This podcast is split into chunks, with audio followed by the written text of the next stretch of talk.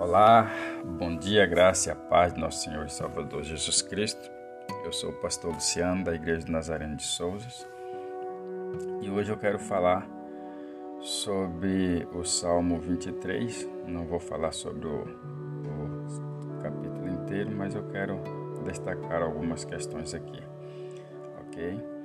É, diz assim o salmista no Salmo 23, verso 1: O Senhor é o meu pastor, nada me faltará.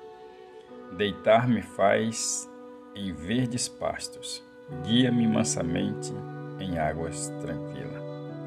Refrigera a minha alma, guia-me pelas veredas da justiça por amor do seu nome. Então aqui o, o salmista ele usa a figura do pastor em relação às ovelhas, quando diz que nada me faltará, logo no texto 2 ele vai dizer: guia-me mansamente por águas tranquilas, é, pastos verdejantes ou verdes pastos. Então aqui é a figura do, do pastor de ovelha, quando ele fala, o Senhor é o meu pastor. Então o salmista ele pega colocando Deus como a figura do pastor, porque o pastor de ovelha ele tem o cuidado com uma ovelha, ele não deixa, ele não vai deixar faltar a água, ele não vai deixar faltar o, o pasto verdinho para a ovelha, ele não vai deixar faltar a sombra, entendeu? O descanso. Então é o que Deus faz conosco. Ele nos guarda, ele nos guia ele nos protege. Águas tranquilas, quer dizer, água fresca para a ovelha tomar. Pastos verdejantes é o que Deus ele tem para cada um de nós. Nos momentos em que nós estamos vivendo, nós precisamos de um cuidado especial. E esse cuidado para a nossa vida só Deus tem para nós.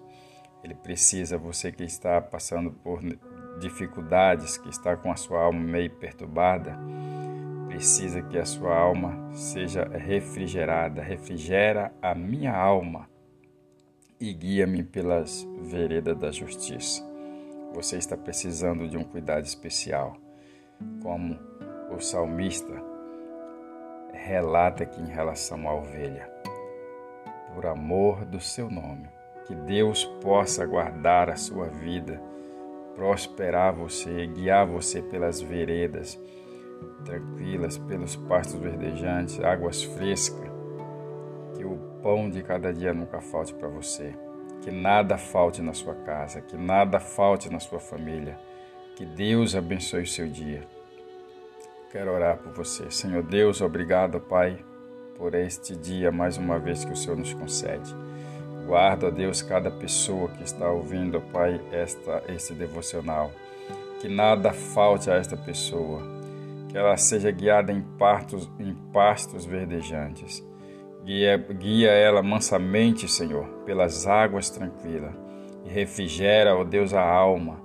Guia pelas veredas da justiça, ó Deus, pelo amor do seu nome, porque o Senhor é quem cuida de nós, o Senhor é quem nos protege, quem nos fortalece. Assim, ó Deus, eu oro a Ti e te agradeço por mais esse dia, mais uma vez, em nome do Senhor Jesus. Amém e graças a Deus.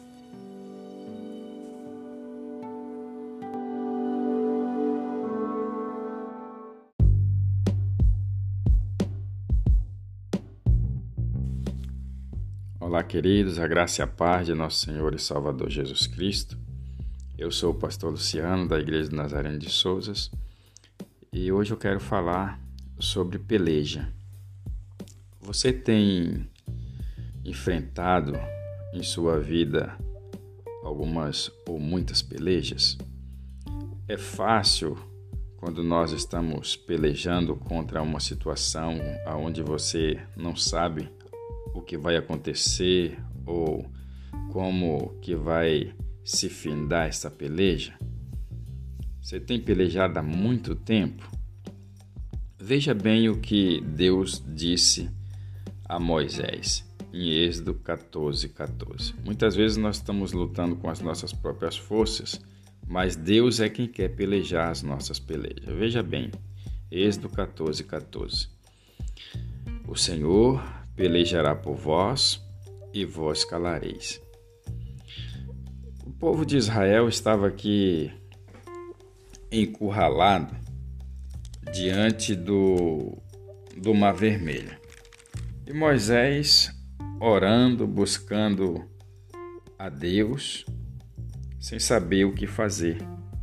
De repente, Deus libera uma palavra para Moisés. Deus fala para Moisés: Moisés, porém, respondeu ao povo: Não temais, aquetai-vos. Moisés dizendo: para o povo: Aquetai-vos e veis e vede o livramento do Senhor, que hoje vos fará. Porque os egípcios que hoje vedes, nunca mais o tornareis a ver. Aí em seguida ele vai dizer no verso 14: O Senhor pelejará por vós e vós calarei. Então Moisés ele estava clamando a Deus para que ele pudesse ver o livramento. E embora Moisés ele estava crendo que iria acontecer o milagre, o livramento, ele falava que o povo não se apavorar que eles iriam ver o livramento, que o Senhor ia pelejar. Mas no verso 15 Deus vai dizer para ele: Disse o Senhor a Moisés: Por que cramas a mim? Diz aos filhos de Israel que marchem. Então, ele só estava precisando de quê? De uma palavra de ordem para que ele pudesse ver o milagre acontecer, era necessário marchar. O que está faltando na sua vida para você marchar em direção ao seu milagre? para você ver o livramento de Deus, para você ver você ir em direção àquilo que você tanto tem buscado na presença de Deus e você não tem visto o seu milagre acontecer. Se o Senhor é quem vai pelejar por você, você só tem que ficar quieto e ver este livramento. Como Deus diz, não é mais momento de você clamar. É momento de você tomar posse do seu milagre e marchar em direção ao seu milagre. Porque Deus ele já decretou. Não é mais momento de clamar. É momento de você contemplar o milagre de Deus sobre a sua vida.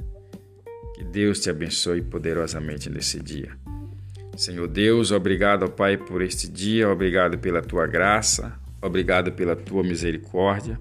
Obrigado porque o Senhor é quem vai lutar, Senhor, as nossas lutas, as nossas pelejas. O Senhor é quem vai pelejar por nós.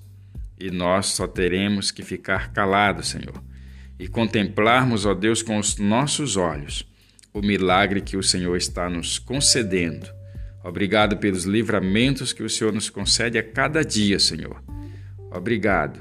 Abençoe cada pessoa que estiver ouvindo, ó Deus, este devocional e que a bênção poderosa do Senhor seja sobre cada um, em nome de Jesus. Amém e graças a Deus.